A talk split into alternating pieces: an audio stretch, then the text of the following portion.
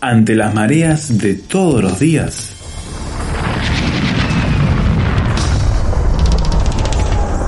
Llegamos a tierra firme.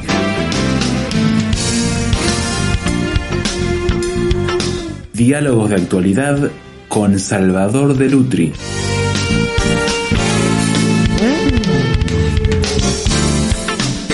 La nuestra parece ser una era en que la razón ha ido quedando como un uso que hacía la iluminación, la enciclopedia, eh, el humanismo del comienzo de un grupo de personas que creían que a través de ella podían resolver los grandes enigmas de nuestra época. Sin embargo, el ser del siglo XXI, Salvador, parece que está tomando otro canal, otros carriles, que no es de la racionalidad precisamente para decidir las grandes cosas de su vida. Sí, yo recuerdo siempre que conversando un día con un poeta ah, en Argentina, famoso poeta argentino, él me contaba que en una época de su vida había tenido que había tenido aprietos económicos y entonces había armado un taller literario para enseñar a escribir. Y claro, como era un poeta famoso, mucha gente iba para aprender a escribir poemas, poesía.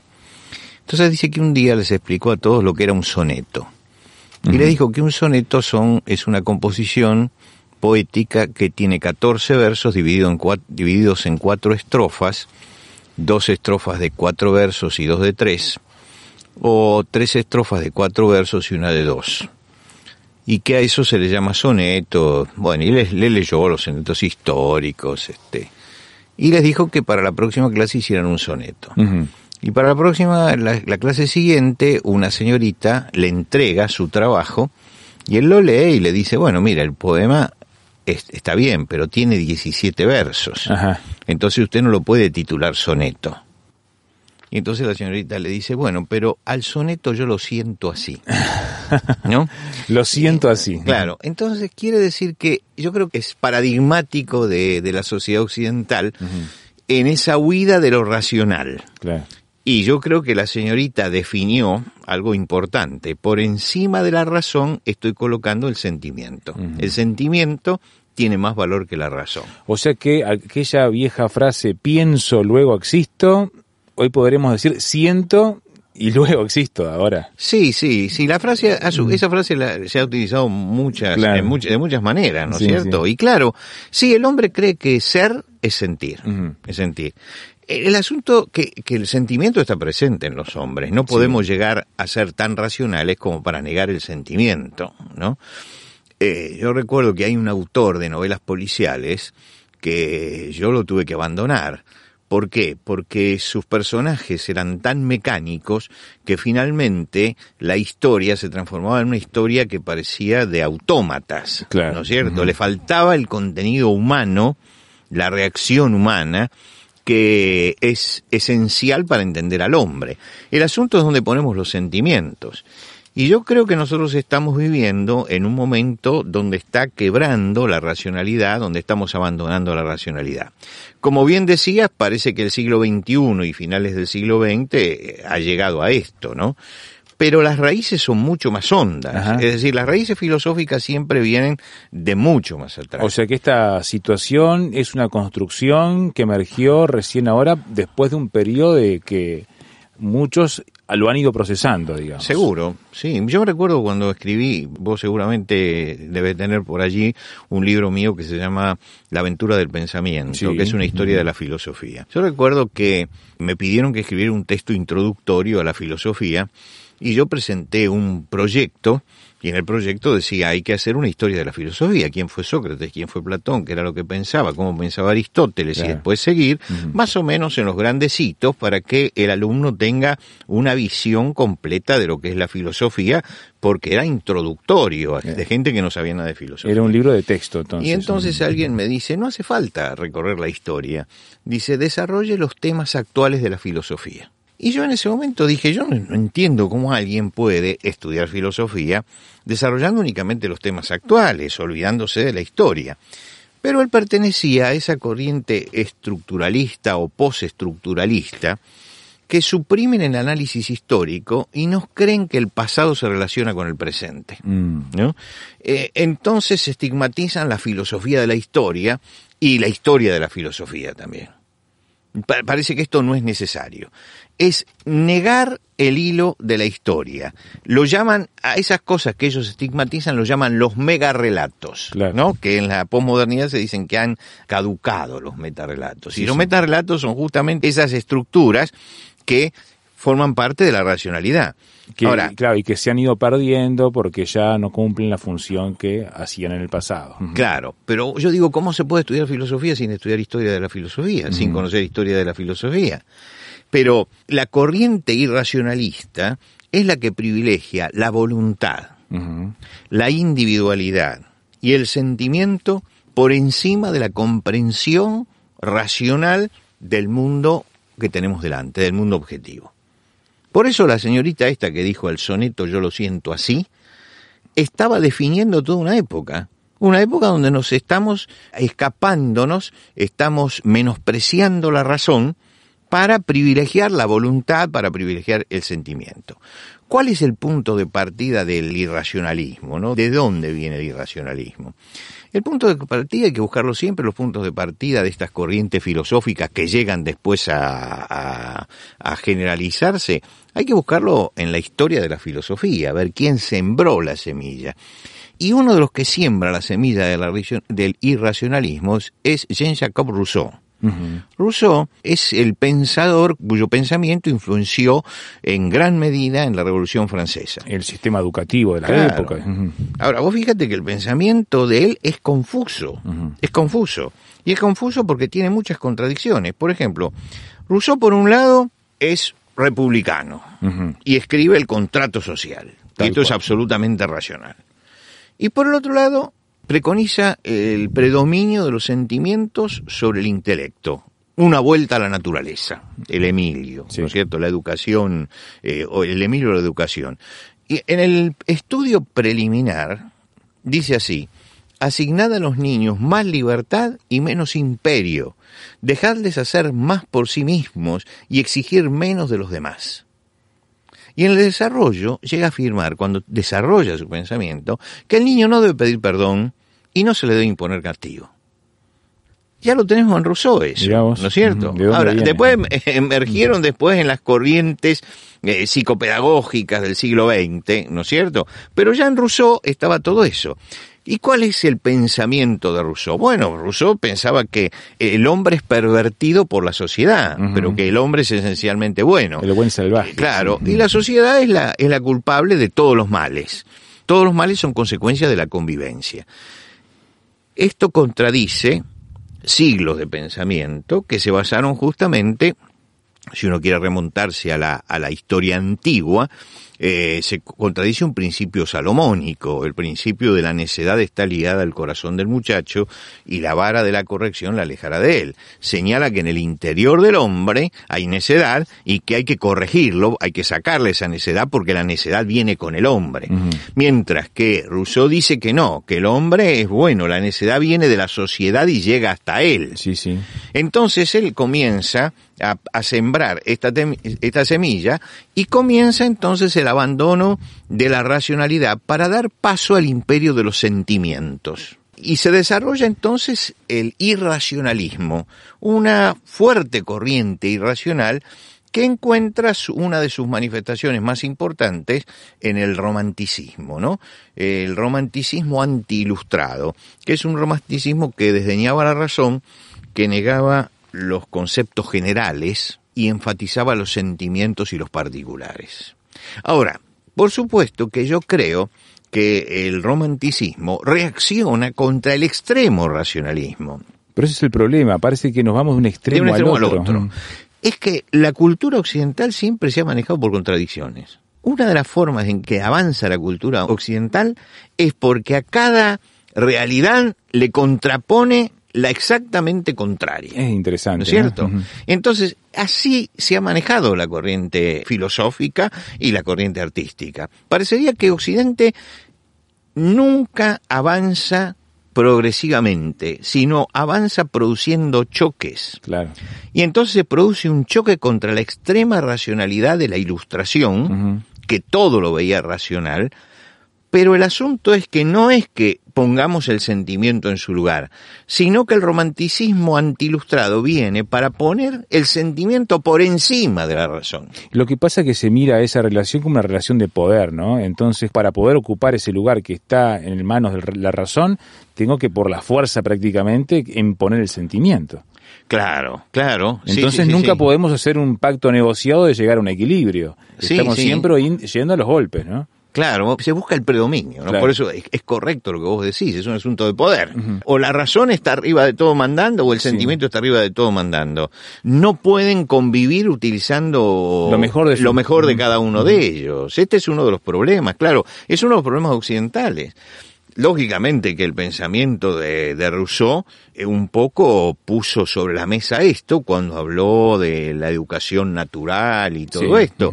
Quiere decir que con él empieza un poco la rebelión contra el extremo, el extremo racionalismo, pero va a llegar un personaje importante para esto que es Federico Nietzsche, que Nietzsche va, a dar, digamos, el golpe de gracia eh, a todo este planteo filosófico para pegar el golpe que va a llevar a, esta, a este salto a la irracionalidad que estamos viviendo. Hacemos una pausa y entonces y enseguida venimos a hablar de este filósofo alemán, Federico Nietzsche.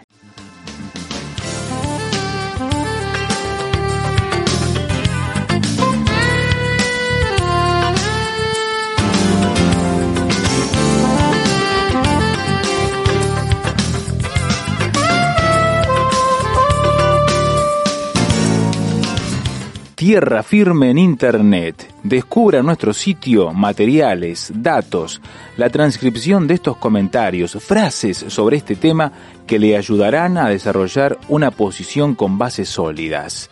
Visítenos en www.tierrafirmertm.org www.tierrafirmertm.org Tierra Firme es una producción de Radio Transmundial.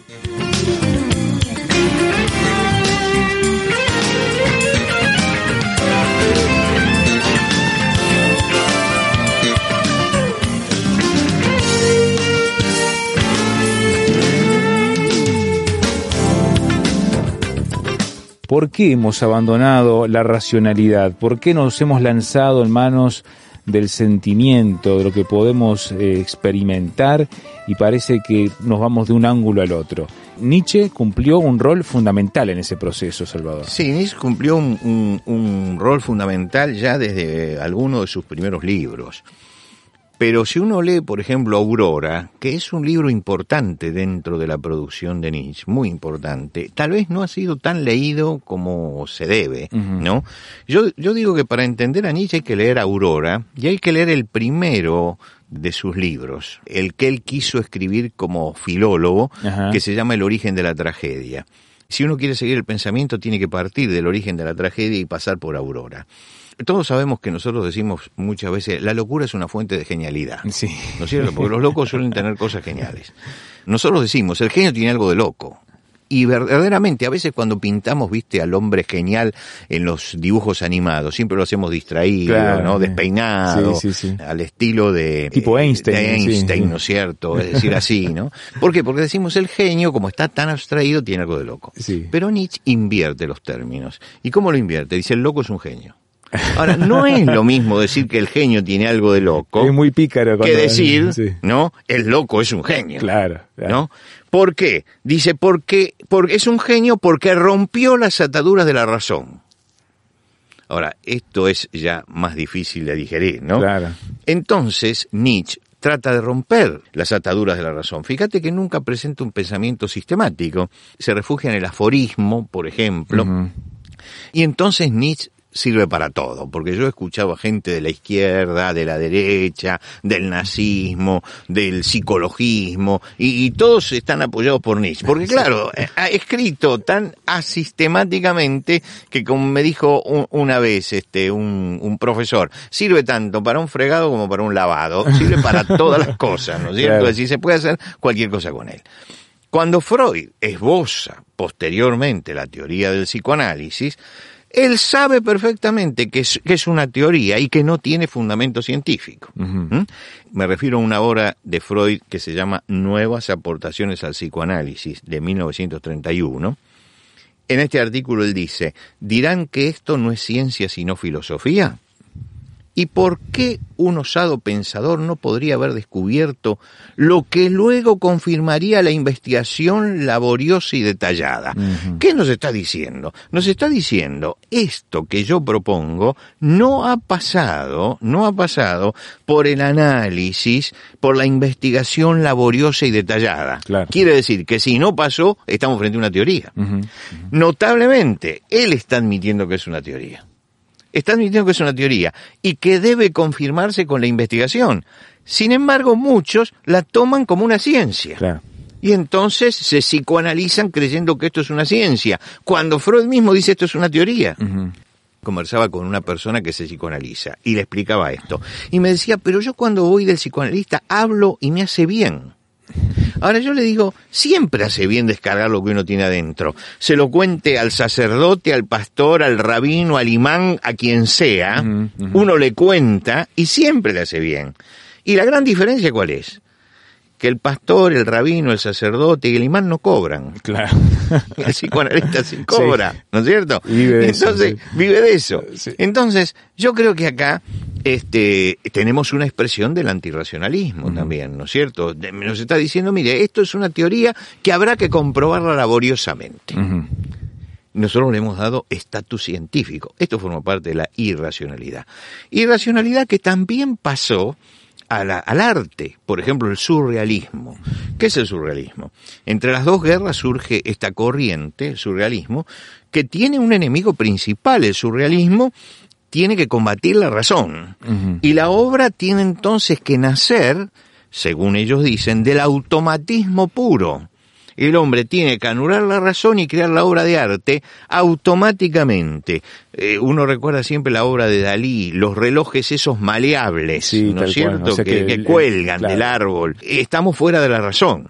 Ahora, yo creo que Dalí es un caso muy especial. Dalí aprendió el surrealismo, pero lo que él hace no es automatismo. No para Los cuadros de él son bien racionales en todo sentido. Lo que pasa que supo crear este, un, surrealismo artístico a partir de ese pensamiento. Pero el pensamiento original era anulemos la razón, es decir, coloquémonos fuera de la razón. Esa negación de la razón está bajando a lo cotidiano.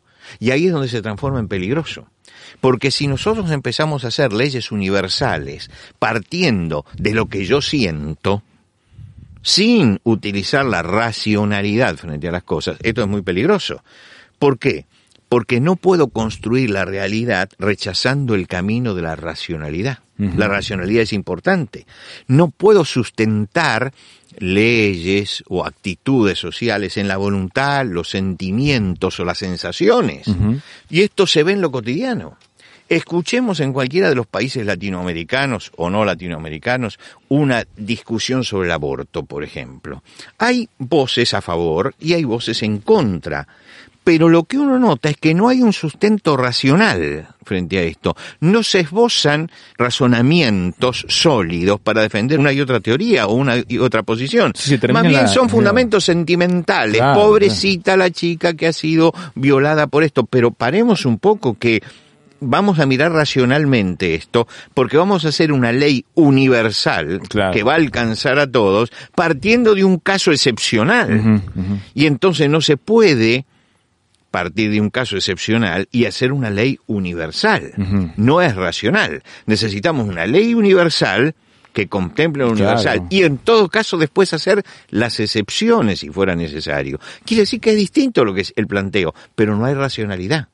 Y nosotros lo hemos visto en nuestros programas sobre aborto o en los artículos sobre aborto, que ha surgido justamente esto, fundamentos sentimentales para sostener el el pro o el contra de esto, pero no racionales. Ahora imaginemos ¿no? que una sociedad que hace leyes basadas en esto claro. es una sociedad que ha perdido el rumbo. ¿Por qué? Porque la razón es algo que Dios nos dio, es una capacidad que nos dio, una capacidad exclusivamente humana. Cuando Dios puso al hombre en el principio sobre la tierra, le dijo que él tenía que sojuzgar la tierra, que dominar sobre la tierra. Dominar sobre la tierra quiere decir que él, usando la razón, tenía que usar todos los elementos que estaban en la tierra para unirlos racionalmente en su propio beneficio y para cuidarlos también. Esto es la racionalidad en acción. Ahora nosotros queremos quitar la racionalidad, que es justamente la característica que nos hace humanos, y queremos poner el sentimiento.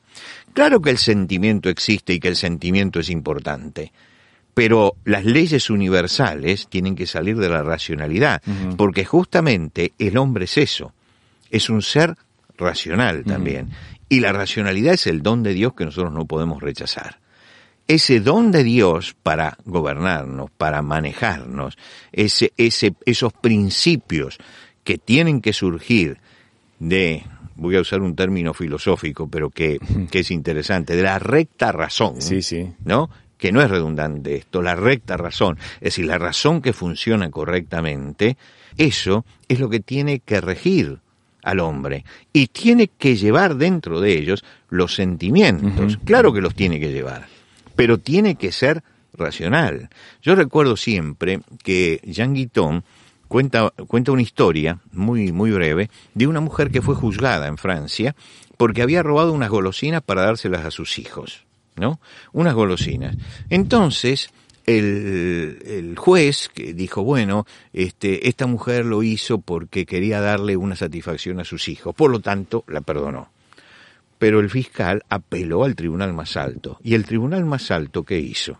La condenó, pero dejó la condena en suspenso. Ajá. ¿No es cierto? Es decir, como diciendo, la justicia marca que el que roba debe ser castigado. Por lo tanto, acá está el castigo. Ahora, llega el atenuante, lo dejamos en suspenso. No es lo mismo que decir no hizo nada. Claro, por supuesto. Están diciendo hizo, pero vamos a observar para que esto no se repita, ni se multiplique, ni crezca. Es decir, esto es usar la recta razón y usar también los sentimientos. El primero que juzgó, juzgó de acuerdo a los sentimientos.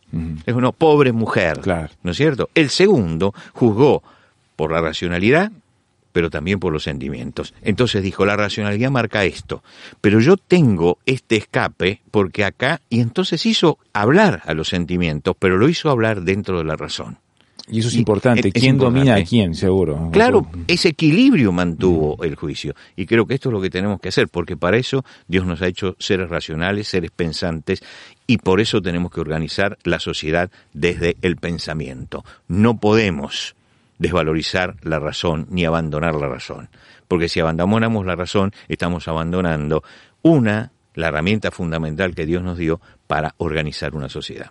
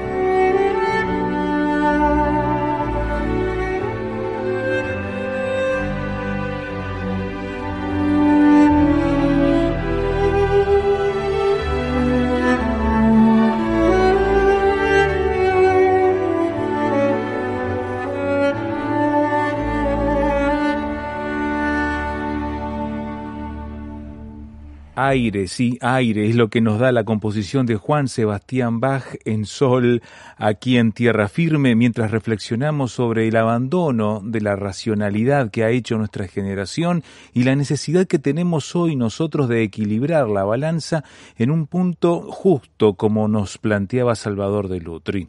¿Quiere usted discutir estos temas con nosotros? Puede hacerlo por SMS o WhatsApp a este número. Agréguenos así signo de más 598 91 610 610. Si nos manda audio o texto, como usted prefiera, va de vuelta el número, signo de más 598 91 610 610. Encuéntrenos también en internet tierrafirme.rtm.org tierrafirme.rtm.org para escuchar nuevamente el programa, para descargarlo, para compartirlo y opinar allí mismo y encontrar toda la biblioteca digital de Tierra Firme. Además, desde allí los enlaces a las redes sociales para participar de nuestra comunidad activamente. tierrafirme.rtm.org.